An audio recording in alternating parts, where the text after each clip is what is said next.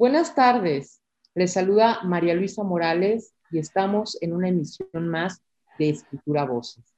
Y este es un programa especial. En esta ocasión, de verdad que tenemos unas invitadas que, pues, que tienen mucho que decirnos acerca de este evento que festejamos en esta semana. Celebramos el Día Mundial del Libro y el Derecho de Autor, los secretos detrás de la lectura. Y bueno, esta actividad eh, se abordó durante la semana con diferentes temáticas. Es una iniciativa de la Escuela de Humanidades y Educación en colaboración con eh, el Centro de Escritura del Tecnológico de Monterrey, para acercar a la comunidad académica y al público en general a temas relacionados con el mundo editorial, la literatura y habilidad para comunicar. Esperamos que disfruten de este programa. Y comenzamos. El 23 de abril fue proclamado como el Día Mundial del Libro y del Derecho de Autor, gracias a la UNESCO. Y desde 1995, este es un espacio para fomentar la lectura y cuidado a la propiedad intelectual. Por lo anterior, el día de hoy contamos con la presencia de Rocío Ocampo Gerardo. Bienvenida, Rocío. Gracias. Quien es coordinadora jurídica en materia de derechos de autor y propiedad intelectual, así como también Alejandra eh, González Barranco, que, quien es líder de la editorial digital del Tecnológico de Monterrey. Gracias. Bienvenida. Con ellas dos conversaremos en este tiempo acerca de la relevancia del derecho de autor en el ámbito editorial y cómo podemos impulsar la protección de estos derechos desde la universidad. Bueno, y antes de ceder la palabra a nuestras invitadas, también me, me, gustaría agregar que esta es una actividad académica que estamos transmitiendo en vivo desde la página de la congeladora del el Tecnológico de Monterrey, Campus Toluca. Entonces, si ustedes quieren conversar, hacer preguntas, pueden entrar a Radio Congeladora desde Facebook y comentarnos lo que ustedes desean.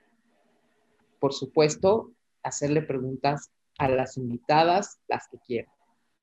Y bueno, justo en este marco, que en, este marco del Día Mundial del Libro y de los Derechos de Autor, me gustaría preguntarles a las invitadas, ¿no? ¿Por qué es tan importante celebrar este día? ¿Cómo lo celebran ustedes en, en el área en donde se encuentran? ¿Sí? ¿Cuál es su quehacer cotidiano en torno a este tema? Alejandra, Rocío, quien quiera contestar. Empieza tú, Rocío. Gracias. Primero que nada, muchas gracias por la invitación. Estamos muy contentos de estar aquí participando, hablando de un tema que no solo nos gusta, me atrevo a hablar por Alejandra, sino que nos apasiona. ¿Qué te podemos platicar de la celebración del Día del Libro? Bueno, tenemos una festividad muy importante, dado que hacemos un cuidado especial del derecho de autor y los libros o las obras literarias forman parte importante y esencial de las figuras contempladas en nuestra legislación mexicana. es una celebración que viene por ahí desde el 95. Ahorita les va a platicar un poquito más de esto. Pero para nosotros el crear una cultura en esta materia, en el cuidado y sobre todo en el conocimiento del tema es muy importante, porque yo siempre les he dicho que estamos en medio, nacemos, crecemos y morimos en medio de un entorno de propiedad intelectual. La propiedad intelectual se divide en dos grandes ramas, que es la propiedad industrial, hablando de marcas, patentes y algunas otras figuras. Tenemos N número, que ahorita no nos vamos a enfocar tanto en esa área, sino en otra que es la principal como el derecho de autor. Entonces, traemos un tema muy, muy interesante, esperemos que sea de mucha ayuda y dejo a Ale para que les platique un poquito más cómo surgió este tema para la UNESCO en 1995. Pues sí, igual, muchas gracias por la invitación. Realmente este día se institucionaliza en 1995, pero se selecciona el 23 de abril precisamente porque muchas efemérides literarias coinciden en este día, nacimientos o fallecimientos de escritores como Shakespeare o como Nabokov, están concentradas en este día y finalmente es por ello que se selecciona el 23 de abril. Lo que es súper interesante, finalmente en diferentes países o dentro de los mismos estados de México, dedicamos mucho tiempo a celebrar al libro, al libro como tal, a la lectura, a la literatura pero este es el día en el que se incluye en la ecuación al derecho de autor. Y como decía Rocío, el derecho de autor es un tema que estamos trabajando constantemente. Desde mi trinchera es acompañar autores a lograr escribir y no brincarse esos, esos procesos de reconocimiento a autores a otros autores que están trayendo las voces a sus obras. Entonces, es sumamente importante que se le haya dado esta ventanita de oportunidad también al derecho de autor y nos da la oportunidad de hacer un hincapié sobre su relevancia. Sobre todo creo que la era digital el tener tanto acceso a Internet, el tener oportunidad de revisar muchos materiales, pues ha desdibujado mucho los límites que a lo mejor antes eran más claros, ¿no? Porque nos cerrábamos a consultar libros o nos cerrábamos a consultar revistas impresas y entonces teníamos muy clara la procedencia de los materiales. Pero los procesos de digitalización han hecho... Em, pues prácticamente una tarea difícil, a veces localizar el origen de una fuente. Entonces es todo un reto en esta era digital conservar ese apego a la Ley Federal del Derecho de Autor y asegurarnos como área editorial que nuestras obras no están incurriendo en una falta, ¿no? Y más allá de eso es un espacio, una ventanita para crear una cultura en torno al conocimiento del derecho de autor y la verdad es que no lo podemos desperdiciar. El hecho de que el programa haya caído exactamente en este día, bueno, nos, nos, nos llena de alegría, ¿no? Muy bien. Bueno, pues ya más o menos me han dicho cómo cómo se vive esta cultura del derecho de autor en el TEC y veo que ustedes están comenzando a, podría yo decir, luchar, porque sí es así, ¿no? Finalmente muchas personas no están acostumbrados a, a, respetar, ¿no? Esta parte del derecho de autor. ¿Cómo se vive la cultura en el TEC? ¿Cómo la han visto hasta ahorita? Si han hecho algún diagnóstico, ¿cómo se vive? Mira, María Luisa, en ese sentido, nosotros no estamos empezando la lucha, realmente es una lucha que tiene muchos años. Digo, ahorita le, le toca vivir el reto de la parte digital, de esa transformación a la era digital un poco más fuerte o en su momento cumbre. Sin embargo, esta lucha viene de muchos años atrás con el libro impreso desde que se creó o se generó la primera obra literaria. Eh, el primer libro de cocina, por ejemplo, o el libro más antiguo data de 1750 antes de Cristo. Entonces, esta es una lucha que en la época de cada uno de los, vamos a decir, de los eh, actores, ha sido algo importante y han sido muchos ladrillos los que han estado llegando a construir lo que ahorita le y a mí nos toca como darle un poquito de más forma y diseño, al menos hablándolo desde la cancha institucional. Obviamente en el exterior, en otros libros, en otros mecanismos que se han seguido a través del derecho de autor, hay grandes luchas y hay grandes retos.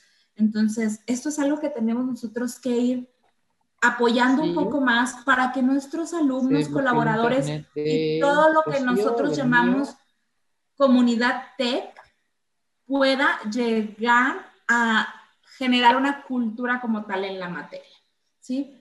Eh, hoy en día hay datos muy interesantes. Eh, por ejemplo, hablemos de los libros más vendidos en los últimos 50 años. ¿sí? Hablamos de, como tal, la Biblia, el libro rojo de Mao y Harry Potter. Han sido de los tres libros más vendidos en los últimos 50 años. Y yo creo que todos tenemos una familiaridad con alguno de ellos, ¿sí?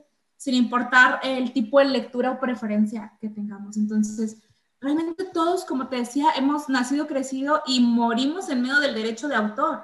¿Sí? Desde que naces y ves alguna caricatura, o sea, que empiezas con tu infancia, vas creciendo un poquito más en tus primeros libros, que si recuerdas los libros de, de infantes, de menores, traen mucho dibujo, traen dos o tres palabras, empiezas todo con un libro. Si te fijas, desde una muy temprana edad tienes un acercamiento a ello. Entonces, nosotros lo que estamos haciendo es llevar esa conciencia en cada una de las áreas que nos corresponde. A mí me toca vivirlo desde la cancha legal, donde explicamos los alcances, la adquisición legal del material, simple y sencillamente la adquisición legal del libro cuando es para uso personal, porque hoy en día con este tema de la cuestión digital es muy fácil reenviar un PDF, es muy fácil compartirlo y no sabemos hasta dónde estamos afectando el derecho del autor o el derecho de quien posee el derecho patrimonial como le, conocemos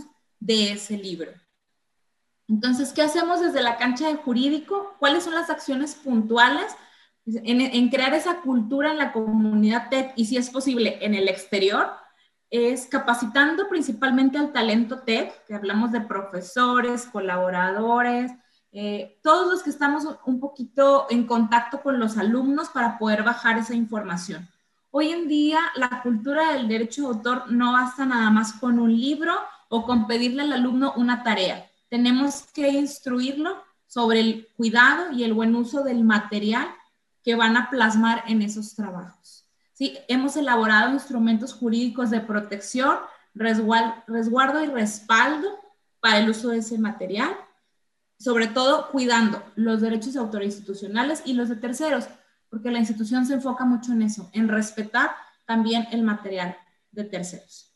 Y es parte de crear la formación en los alumnos, porque un día llegan a una oficina como profesionistas, arquitectos, abogados, ingenieros, y como te digo, vuelve a aparecer en la escena el derecho de autor. Entonces tienen que saber cómo llevar a cabo esos retos trasladándolos a su profesión, porque no es exclusivo de abogados, ni es exclusivo de escritores. Ok, muchas gracias. Por supuesto que tienes un gran reto, pues, porque andas muy activa, ¿no? En esto, o sea, cada, libro, cada documento que, que, tiene en sus manos el TEC, este, bueno, que tenemos todos, gracias también al TEC, pues tienes que estar revisando, ¿no? Que, que se esté cumpliendo y que legalmente esté todo regla, ¿no? Podríamos decirlo de manera coloquial. Y, y, bueno, pues quisiera que también Alejandra nos dijera cómo lo vive ahora ella en esta parte digital. Rocío, pues ya nos dice desde su perspectiva legal, ¿no? ¿Cuál es eh, la, la, forma en que ella tiene que estar trabajando con este tema? Pero Alejandra, sí me inquieta mucho cómo eh, puedes tú propiciar una cultura del respeto al derecho de autor en todos los medios digitales. Claro, mira, básicamente yo soy una cliente de Rocío, cliente frecuente, me alucina platicamos casi todos los días. No, no es cierto. Eh, tenemos que, la verdad es que como departamento editorial tenemos que estar muy de la mano con jurídico, en particular con Rocío dentro de la institución, porque finalmente nosotros nos toca trasladar el conocimiento hacia las personas que quieren escribir. ¿Cómo hacemos esto? Pues convirtiendo los instrumentos legales, la Ley Federal del Derecho de Autor, no me dejará mentir, Rocío, tiene como unas 90 páginas, es un blog bastante interesante información. Entonces, nosotros como departamento editorial nos hemos preocupado por eh, desmenuzarlo, hacerlo mucho más amigable para la persona que quiera acercarse y producir un material original. Entonces, hemos construido guías, em, dedicamos horas de nuestro trabajo a dar pequeñas sesiones de asesorías, a contestar preguntas. Definitivamente, como área editorial, tampoco somos los expertos en la materia, entonces hay muchas cosas que les decimos paréntesis. Este es un caso nuevo porque siempre habrá casos nuevos, dudas nuevas. Vamos a rebotarlo con jurídico y volvemos con ustedes. Así como tenemos ya nuestra sección de preguntas frecuentes, que ya sabemos que son las dudas principales que, se, que van a surgir. También tenemos casos excepción o una, ya una cantidad de capas importantes donde intervienen muchas veces organizaciones o asociaciones civiles, que quieren eh, colaborar en la producción de un material y bueno, vamos en colaboración con Jurídico desenmarañando el cómo están, dónde están los derechos y cómo podemos seguir adelante con un proyecto. Además, como editorial, pues la verdad es que nos hemos apoyado muchísimo en el Centro de Escritura para eh, crear esta conciencia eh, apoyamos con la creación de uno de los talleres que tiene que ver con derecho de autor y estamos buscando pues hacer una transferencia de ese taller para que más centros, no nada más Monterrey o no nada más cuando se imparte el taller de forma nacional, em, este, tengan acceso a los alumnos, sino que cada vez más y más centros conozcan estas bases, esta definición de derecho moral, de derecho patrimonial, del uso mínimo básico que debemos de considerar cuando vamos a traer otras voces a nuestros trabajos académicos y por supuesto en la construcción ya formada de un libro, ¿no? Entonces, eh, no es un esfuerzo aislado, definitivamente eh, tanto editorial digital como puedo pensar en áreas como integridad académica, que también están muy de la mano con estas iniciativas y mientras más áreas se sumen a la protección de estos derechos, pues la verdad yo creo que Rocío, yo y muchas otras áreas estaremos muy felices de crear esta conciencia en la comunidad tech. Muy bien, pues muchas gracias. Me parece muy, muy interesante todo lo que nos estás diciendo porque generar conciencia no es fácil ¿Qué le dirían ustedes al público que nos está escuchando? ¿Qué, le dirían en cuanto a por qué es relevante el respeto al autor, ¿no? El respeto al autor, ¿por qué es tan relevante? ¿Por qué muchos chicos o muchas personas en general, no, no nada más jóvenes, eh, tienen esta, este vicio, ¿no? Porque es, una, es un mal hábito, yo lo considero así, el tomar un libro o el buscar en Google o, este, en cualquier fuente de información, ya sea escrito o también fotografías, videos que se encuentran en YouTube, tienen este vicio. ¿Qué les dirían ustedes? ¿Por qué es tan importante el respeto ¿no? al derecho de autor? Híjole, yo creo que yo empezaría por recordarles, es que pasa algo muy extraño, Luisa. Cuando tenemos un software o cuando tenemos un producto tangible, sobre todo incluso los libros, como que es muy fácil reconocer que hay toda una industria atrás de ese producto. O cuando compramos un maquillaje, cuando compramos cualquier cosa o producto físico. Pero a veces caemos en la idea de que la, como son ideas o es conocimiento o es algo así, pues debería de ser de todos y no deberíamos de reconocer lo que hay atrás. Y la realidad es que tras los libros digitales o impresos hay toda una industria, hay toda una cadena en la que participan eh, el autor, por supuesto, como el, desarrollador del contenido original, pero después del autor, detrás de ese autor, hay todo un equipo de personas como un editor, un diseñador gráfico. Eh, si consideramos los libros digitales, podemos hablar de un programador web, podemos hablar también de libreros, bibliotecarios y un montón de personas que dependen de esas compras unitarias que estamos haciendo en plataformas como cualquier plataforma digital o cualquier librería física, ¿no? Hay toda una cadena detrás y yo estoy segura que aunque no lo sepan los estudiantes ahorita, muchos de ellos terminarán trabajando en una parte de esta cadena. Entonces estoy segura que ya que estén del otro lado de, la cadena, pues van a querer trabajar para que los demás realicen la acción de compra.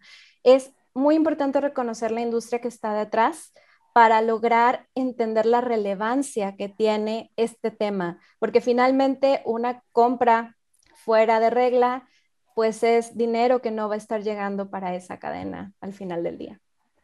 Así es, porque a lo mejor, bueno, eres músico finalmente y, ahí estás, ¿no?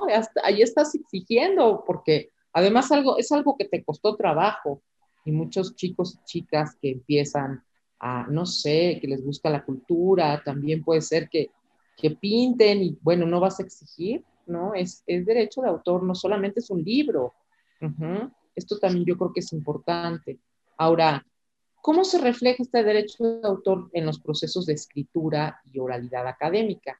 Vamos a, nuestra, a nuestro ámbito académico. ¿Cómo se refleja a las dos? ¿Quién me quiere decir? Rocío, ¿empiezas? Gracias. Fíjate, me voy a regresar un poquito ahorita al, tema que estás tocando de por qué la importancia de reconocer. Sabes que a veces no dan el reconocimiento al bien intangible, porque como lo decía ahorita Ale en el ejemplo, pues ves un bote de agua o un maquillaje o algo y ahí le das un valor. pero al intelecto no le estás dando ese valor y ese reconocimiento. Y la Ley Federal del Derecho de Autor te ayuda a dar ese reconocimiento, porque el Estado mexicano reconoce al autor y genera o deriva un derecho que puede llegar a obtener un beneficio económico, una regalía.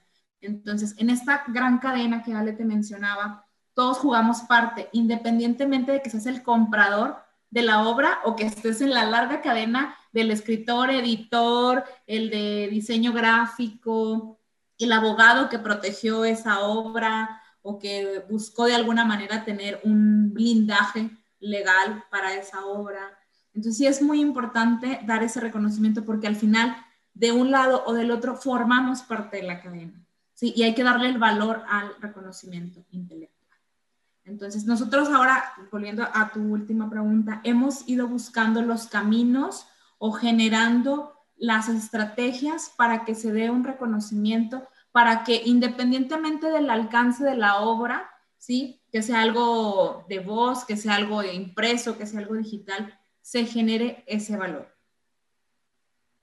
Ale, si quieres. Y realmente, eh, bueno, si volvemos, si tomamos la vida académica, tenemos que pensar que el, derecho de autor se refleja simplemente en la lista de referencias de las fuentes que consultamos. Y a veces eh, la forma más sencilla de hacerlo tangible a los muchachos es decirle, piensa en la lista de referencias como un índice o como un te invito a que leas lo que yo ya leí para poder formular esto.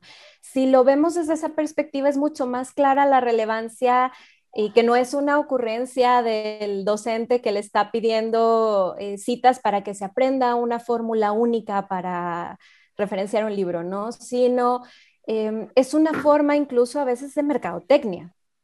¿Qué pasa si yo hago un tratado, no sé, sobre huella digital, sobre pobreza, sobre cualquier tema y pongo todas esas fuentes que consulté?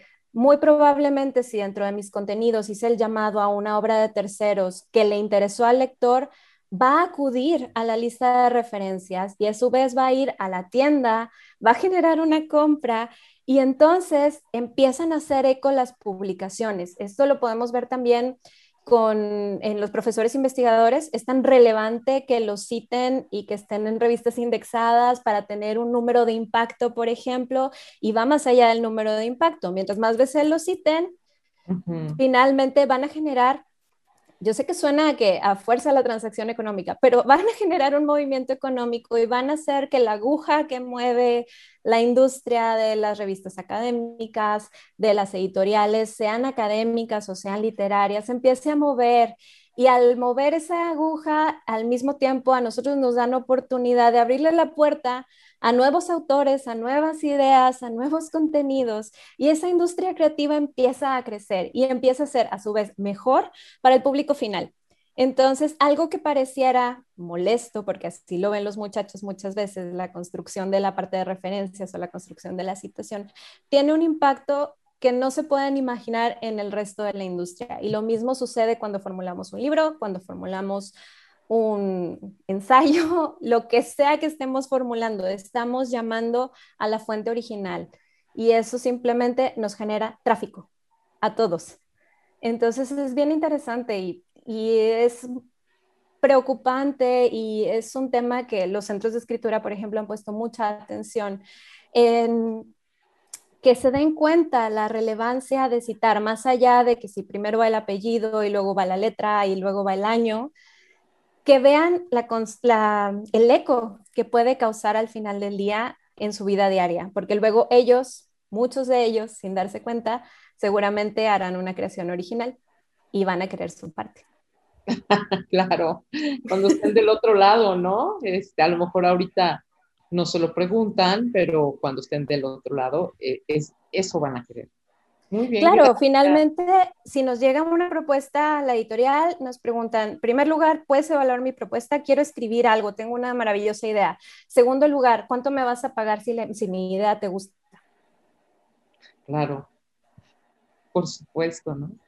Muy bien, pues gracias. Y Rocío, en cuanto, preguntarte en cuanto a normas jurídicas, ¿no? Porque finalmente los derechos de autor, pues son normas jurídicas y estas tienen que ver con, también derechos morales y patrimoniales. Si nos puedes explicar un poco más de esto, de, los derechos morales y patrimoniales que se le concede a los autores finalmente. Claro que sí, mira, nuestra legislación contempla estos dos derechos, el moral y el patrimonial. Eh, tratándose del derecho moral, se otorga única y exclusivamente a la persona física. ¿Sí? El derecho moral no se le va a otorgar a una empresa, a una persona moral, a una persona que está constituida por un conjunto de personas físicas.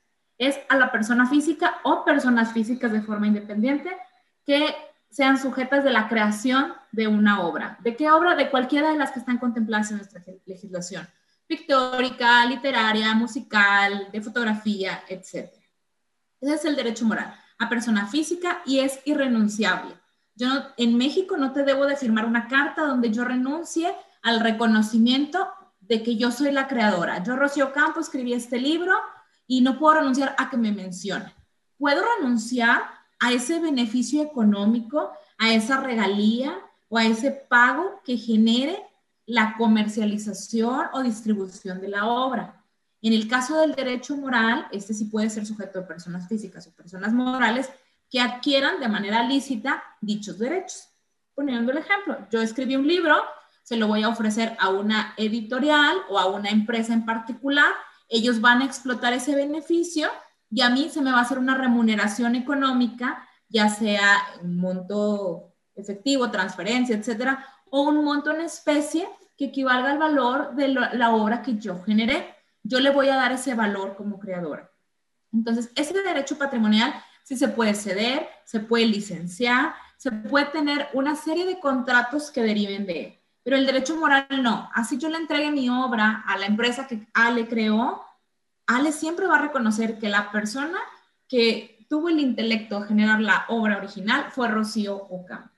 Y sucede lo mismo con los derechos cuando pasan al dominio público, porque entra en esa duda de qué puedo usar, qué no puedo usar, y cuando no queremos complicarnos, decimos, utiliza material con la característica de que ya es dominio público.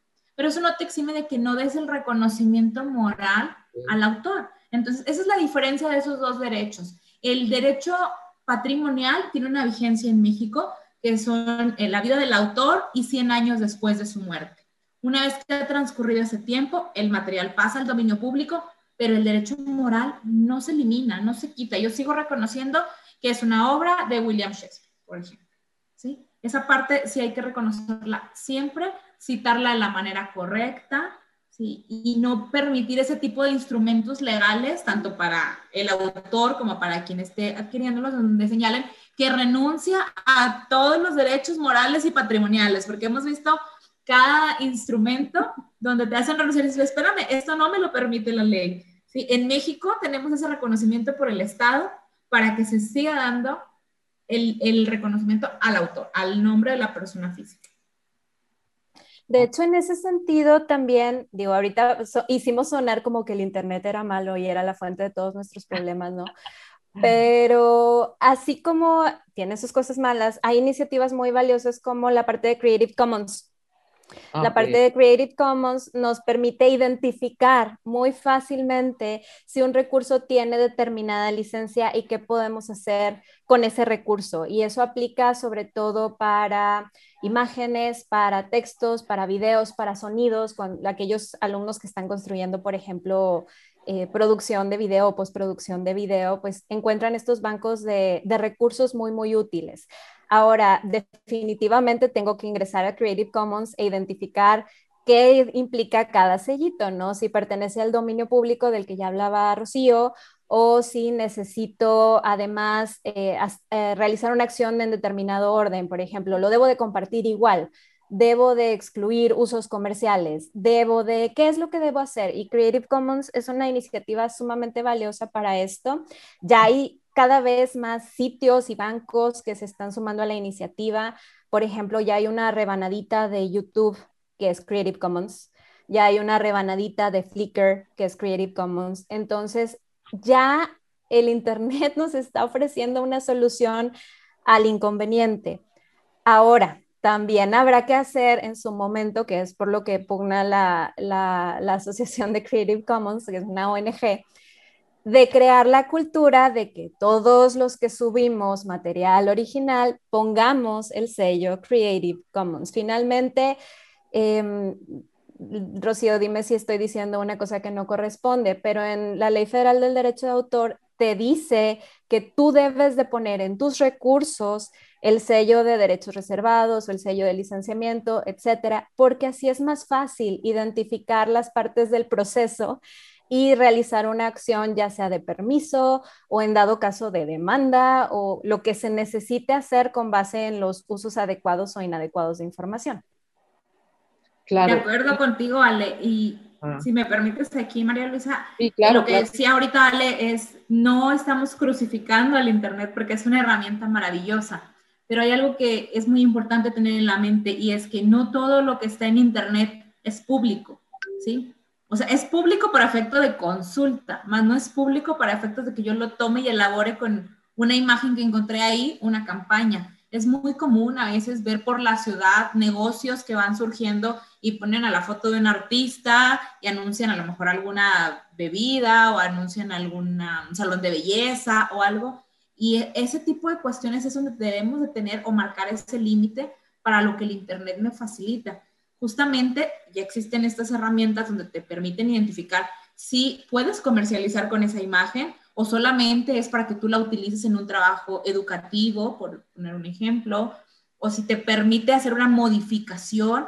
El tema de la modificación y la transformación de la obra se vuelve un punto muy delicado y muy sensible para el autor, ¿sí? Es como si tú tienes tu casa y la tienes pintada de blanco y viene Rocío y dice, ay, esta pared no me gusta, déjame le pongo morado o sea, dices, oye, esto es mío, es mi derecho, yo lo generé, es a mi gusto. Entonces, esas líneas, esas pequeñas y a veces grandes líneas, tienen un límite y debemos de, estar muy claros en lo que podamos bajar y volver a subir en otro canal, por ejemplo, hablando de videos o de YouTube y todo esto, o bien qué es lo que puedo nada más referenciar o qué es lo que te puedo compartir solo una liga si me interesa mucho que consultes ese contenido y también asegurarse de que esos sitios sean oficiales o que cuenten con esas licencias, porque a veces alguien lo descargó de manera ilegal y ya lo hemos vivido y lo subo yo a mi canal, por así decirlo, y le pongo es libre, úsenlo, yo no tengo problema en que lo usen. Yo no, pero yo no soy el autor, el autor es de donde yo lo tomé.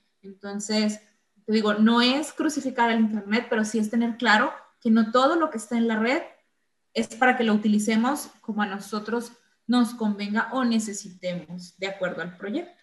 Entonces, estas etiquetas que son muy fáciles de identificar y que incluso si no sabemos qué significan, está un sitio oficial para poder consultar que me permite, ahí te indica si te permite distribución, comercialización, modificación, etcétera. Es de gran ayuda. La única cuestión es que tienes que estar identificando obra por obra, no hay una base de datos que te diga, todo esto tiene libre uso para comercializar y todo esto tiene libre uso para editar y todo esto. O tenemos que hacer un trabajo de investigación de lo que puedo y no puedo utilizar, pero justo ese trabajo de investigación que a veces en el caso de, de alumnos les puede parecer un poquito de extra trabajo, es parte de la formación que se genera aquí en la institución de cómo hacer las cosas bien. Claro. Mira, yo he oído a algunos chicos cuando platico con ellos, me dicen, es que no, las, nada es original, todo es un remix, nada es original, porque la gente toma de un lado y luego toma del otro y finalmente ahora justo cuando les dejas un trabajo y te hacen un video, pero pusieron la música de algún lado, de algún sitio, te pusieron la, la imagen de otro sitio y el texto de otro sitio, y además un texto en una diapositiva, bueno, en el video hay no sé, de diferentes eh, citas o recursos, y son diferentes recursos de información y recursos que utilizan multimedia, que finalmente lo que hacen es una mezcla, ¿no? ¿Cómo, cómo hacer para que en esta mezcla pues respeten el derecho de autor? Porque el autor finalmente ya es una mezcla de todo, ¿no? ¿Cómo, cómo qué les podemos recomendar a los alumnos o en el caso de no solamente eh, jóvenes que, estudiantes, sino también a los profesores que de alguna manera eh, pues utilizan recursos para sus clases que Ah, que respeten esos derechos de autor cuando hicieron pues una mezcla, ¿no? De muchos recursos. Mira, yo creo que eh, a nivel académico hay que tomar en cuenta que no todo es un remix, sino que para que tú construyas un material original, y lo cierro otra vez al tema de libros, para que tú construyas un libro debes de tener años investigando un tema o trabajando con el tema y haber consultado efectivamente libros, artículos y una cantidad importante de fuentes de información eh, en ese campo tan abierto para ser capaz de hablar del tema. Cuando tú ya eres capaz de hablar del tema con tu intención, con tus palabras y trayendo, sí, las voces de ciertas personas para reforzar tu mensaje, estás construyendo un material original, porque ya no solamente estás metiendo eh, copy-paste de fragmentos de los demás, sino estás introduciendo tu voz, tu pensamiento, tu punto de vista sobre el tema, tu propia idea central y alrededor de ese estás construyendo, reforzando con el material de terceros. Entonces no se trata de que sea un remix, es un remix cuando mi trabajo lo construyo, abro, tengo 50 pestañas abiertas y agarro el primer párrafo de un lugar, el segundo párrafo de otro lugar, el tercero, ese es un remix. ¿Por qué? Porque realmente no se aplicó el pensamiento crítico, por ejemplo, no analicé el problema. Entonces sí, tengo un remix, tengo eh, el meme de la casa construida a pedacitos y luego lo juntamos, ¿no?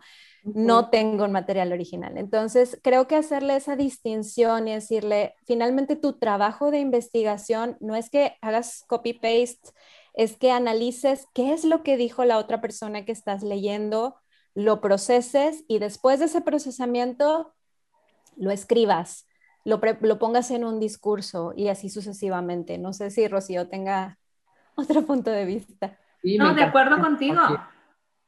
De acuerdo contigo, Ale. Justo eh, se trata de, de, que esas fuentes te sirvan como referencia para crear un criterio y exponer tu punto de vista. Si bien podemos citar alguna frase, como lo decía tal autor, y citar literal para no modificar esa obra, y en base a eso comentar, incluso llegar a hacer algún tipo de crítica constructiva hacia el autor o hacia el material es válido. Pero la recomendación aquí, antes de tomar la información como fuente, es identificar que sea un sitio oficial, ya sea del libro o que lo hayas adquirido de manera legal, que no sea el trabajo del trabajo del trabajo, porque si bien existen obras originales o primigenias, de ahí pueden surgir otro tipo de obras que llamamos obras derivadas, ¿sí? pero esa obra derivada también implica otra serie de derechos, que no nada más es, ah, ok, ya alguien escribió un libro y de ahí yo voy a hacer la copia y le voy a cambiar el nombre. ¿sí? Eso no es una obra derivada. Ya en ese caso podemos incurrir en un tema de plagio, que son temas también ya bastante de cuidado y, y delicados para quien lo hace y para la institución, porque muchos de los trabajos que se están desarrollando llevan de por medio el prestigio de la institución.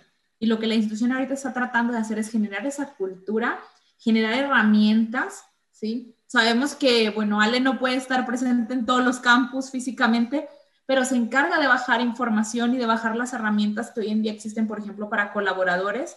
Tenemos una herramienta muy interesante que es exclusiva de colaboradores, que Soy Autor, donde pueden consultar toda la información que puedo utilizar de terceros qué está permitido, qué no está permitido, cuál es el límite y cómo referenciarlo.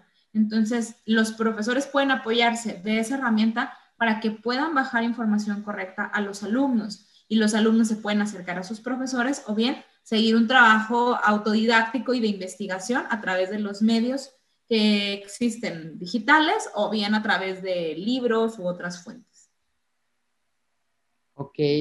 Bueno, pues es que es muy interesante este tema y ya como para, para mucho y, y además, bueno, yo siempre pienso en los estudiantes, en estrategias en las que ellos realmente poco a poco vayan integrando a su vida muchas, mm, no sé, muchísimos aspectos que tienen que ver con la educación, con lo que ellos en ese proceso de enseñanza y aprendizaje y formación que llevan, ¿no? En, en, su carrera o, o, en la maestría o, o el grado que ellos estén estudiando es muy, creo que es muy importante que los profesores nos formemos en esto, que no solamente sean los talleres, ¿no? Para los alumnos, siempre es eh, eh, la, propuesta que yo tengo, no solamente para los alumnos, sino para los profesores, que ellos vayan, vayan formando a sus alumnos en, en las clases. O sea, es decir, pedirles, ¿no? Que entreguen un trabajo y que en ese trabajo se muestre ese respeto al, al, derecho de autor,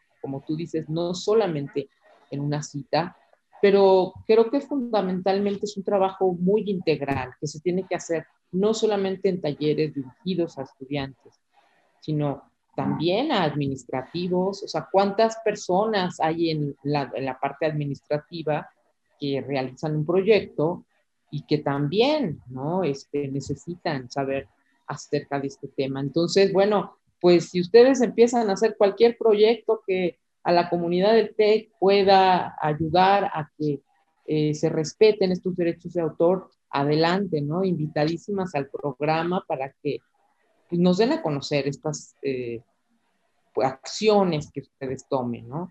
justo de la parte legal, yo creo que muy poco conocemos, en especial te lo digo, este, muy poco conocemos y finalmente, a mí sí me inquieta mucho lo que les acabo de decir, que aunque estamos celebrando el Día Mundial del Libro y del Derecho de Autor, y estamos como enfocándonos al, Día Mundial del Libro y a fomentar un, un espacio de, de, lectura y de cuidado de la propiedad intelectual, a mí me preocupa que ahora en esta cultura de medios digitales, ya lo dijo Alejandra, bueno, el Internet también está ayudando, pero que en esta cultura de medios digitales, en la que los alumnos a lo mejor hacen un ensayo visual, porque así se los piden sus profesores, o que están en la carrera de comunicación y medios digitales, y que muchos de los productos que entregan a sus profesores no son nada más eh, algo escrito, sino audiovisual, pues realmente se haga este, este trabajo ¿no? de respeto. Entonces, eh, si tienen algo que, que, aportar a, a esta comunidad que nos está escuchando en cuanto al respeto de derechos de autor en los medios audiovisuales, cortometrajes, por ejemplo, que los alumnos entregan. Como... Sí. Adelante, adelante. Sí, tú. Fíjate que con la pandemia surgieron una serie de retos institucionales porque el derecho de autor está muy enfocado en la parte presencial, en la parte física y de repente trasladar un festival, una puesta en escena, un concurso de danza, trasladarlo a la parte digital se volvió un reto, porque entonces las autorizaciones o licencias con las que contábamos de la música ya cambian, adicional a que las propias redes sociales tienen políticas de propiedad intelectual. Entonces resultaba que el alumno graba su video, tiene una música de fondo, lo sube a Facebook y Facebook te bloquea el evento, te lo baja, te lo mutea, te, dice que si, tienes los derechos y se vuelve todo un tema. Entonces, nosotros les invitamos a que analicen muy bien esos proyectos, a que se acerquen con su profesor o con la persona que esté coordinando el evento para que identifiquen qué es lo que debo tomar en cuenta. Si voy a grabar un video y a lo mejor ahorita que están trabajando desde casa, oye, ¿sabes qué? pues mi mamá y mi papá van a participar en el video porque son las personas que están aquí en la casa y me pueden apoyar y sale su imagen y sale su voz o algo, hay un derecho en esa imagen y voz. Debemos de contar con una autorización y sobre todo saber la finalidad, no nada más es lo voy a grabar, lo voy a grabar para qué, para subirlo a una red social, para tenerlo en un canal privado de la institución o para tenerlo en algún repositorio o demás. Entonces surgen muchos derechos. Si yo como alumno canté una canción, toqué un instrumento, surge otro derecho, ¿sí? No mm. basta con obrar de buena fe y decir, es que yo puse el reconocimiento, puse una pista de una canción, yo la canté y puse que la canción es de tal artista. Ese derecho de utilizar la pista de una canción, tenemos que identificar si realmente la persona que subió esa pista tenía también el derecho y si le, le permitía a su vez que yo lo utilizara. Entonces, hacer la vida académica hoy en día en línea requiere de una revisión doble por parte de los alumnos y por parte de los colaboradores. ¿Por qué? porque hay derechos o hay responsabilidades que pueden quedar en una o en otra parte. Y a veces por hacerlo de buena fe, hemos tenido trabajos de verdad espectaculares. De los alumnos que dices tú, ¿qué casa productora lo hizo? ¿En qué país desarrollaron este material? Y son nuestros alumnos talentosísimos donde pusieron todos los elementos para que se viera una gran obra y resulta que a veces tenemos que decir, ¿sabes qué? Esto no puede subirse a tal red social, ¿sabes que Esta música, no, si no tiene los derechos, no tenemos eh, por qué estarla utilizando. Entonces, sí es como antes de elaborar ese proyecto, hacer ese checklist, a ver, ¿de qué tengo de música? ¿Qué tengo de imagen? ¿Estoy grabando personas? Eh, ¿Cuánto tiempo lo voy a utilizar? ¿Qué finalidad le voy a dar? Si hay un fin de lucro o no, porque no todo se va en el sentido de es con fines académicos y sin fines de lucro y listo. No todo queda en un doy el reconocimiento al autor y listo, ¿sí? Debemos identificar si la obra que estoy utilizando o que estoy generando requiere de una autorización especial, ya sea del artista, una disquera, una compañía de teatro, etc. Digo, no todo lo que sea como académico cae en el libre uso. Es que eso pasa, ¿no? Que como mucho ya se sube a plataformas educativas y tú estás diseñando tu curso y entonces, pues al parecer, como maestro, dices, bueno, pero es para educación, porque no voy a subir este libro? porque no voy a...? Hay maestros que hasta escanean, ¿no? El libro y lo suben a la plataforma. Entonces, hasta ahí, ¿qué, qué, pues, qué riesgo que estamos cayendo en no respetar los derechos de autor? Porque piensan que es académico Sí, sí, Alejandra. No, igual, eh, justo, ya, ya lo voy a preguntar yo a Rocío, ¿no? A mí me gustaría que Rocío justamente hablara del fair use o del uso justo, de qué es lo que sí podemos hacer para no irnos nada más al lado de lo que no podemos hacer en la vida académica, sino también hay muchas cosas que se valen, eh, la parte de citación se vale, entonces a mí me gustaría que Rocío hablara un poquito, un poquito, un poquito de este uso justo que, marca la, la ley federal. Claro, mira, bueno, aquí la, libre o la forma fácil del cómo sí, qué sí puedo hacer es el dominio público por excelencia. ¿sí? Lo que ya tenga esa característica es únicamente caer en la citación correcta, dar el reconocimiento al autor y tenemos mucha flexibilidad. La otra opción es ubicar los tipos de licencias que tenemos y el fin que le voy a dar. Y la otra es la creación original de la obra, ¿sí? Hay ocasiones en que me dicen, es que voy a cantar una canción de X artista. Bueno, tú puedes componer la canción, tú puedes tocar la canción y tú puedes cantarla, ¿sí? O sea, lo que es la composición, interpretación y ejecución de la misma. En ese sentido, no te vas a, a complicar con obtener autorizaciones de terceros, en, que te firmen una carta de autorización de material de terceros, en que te firmen un acuerdo de protección de obra, en que te firmen un contrato de licencia, en que tengas que pagar como tal una regalía. Pero aquí la clave está en, identificar el material y la procedencia del mismo, ¿sí? Hay ocasiones en que oye, es que mi papá escribió una canción y demás. Aun cuando son familias, siempre hay que contar con esas autorizaciones y si no, tenemos N número de ejemplos en el mundo del espectáculo de cuántas series, canciones y controversias han dado por un tema de derechos de autor. Entonces, ¿qué es lo que sí pueden utilizar? Por excelencia, lo que esté catalogado como dominio público. Ese uso justo. Hay ocasiones en que algunas entidades o las sociedades de gestión colectiva que se encargan de administrar las regalías de los autores tienen algunas eh, excepciones de uso, pero es cuestión de investigar un poco más sobre el material que voy a utilizar. Hay alguna, algunos artistas que facilitan material a la academia, a todo lo que tenga que ver con temas educativos, con temas de investigación. ¿sí? para, para colaboradores tenemos la herramienta que les he mencionado en donde te indica qué puedes utilizar de un libro, qué porcentaje y cómo lo deberías de manejar, por ejemplo, en el caso de que sea parafraseado y que tengas una citación. En el caso de la música, te indica qué tipo de música, que es en este caso la del dominio público, no requieres como tal de una autorización, sino nada más de un reconocimiento. ¿sí? Si vas a hacer alguna modificación, tienes que dirigirte con el artista, disquera, casa productora, etc. ¿sí? Ya tenemos ahí información importante que les puede facilitar a los profesores su operación en el día a día.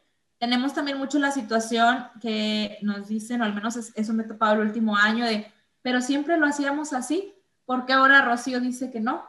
¿Qué sucede? ¿Qué pasa? Bueno, una fue la transformación total a la era digital, ¿no? A, vernos, a estar en medio de una pandemia y hacer muchas cosas en línea.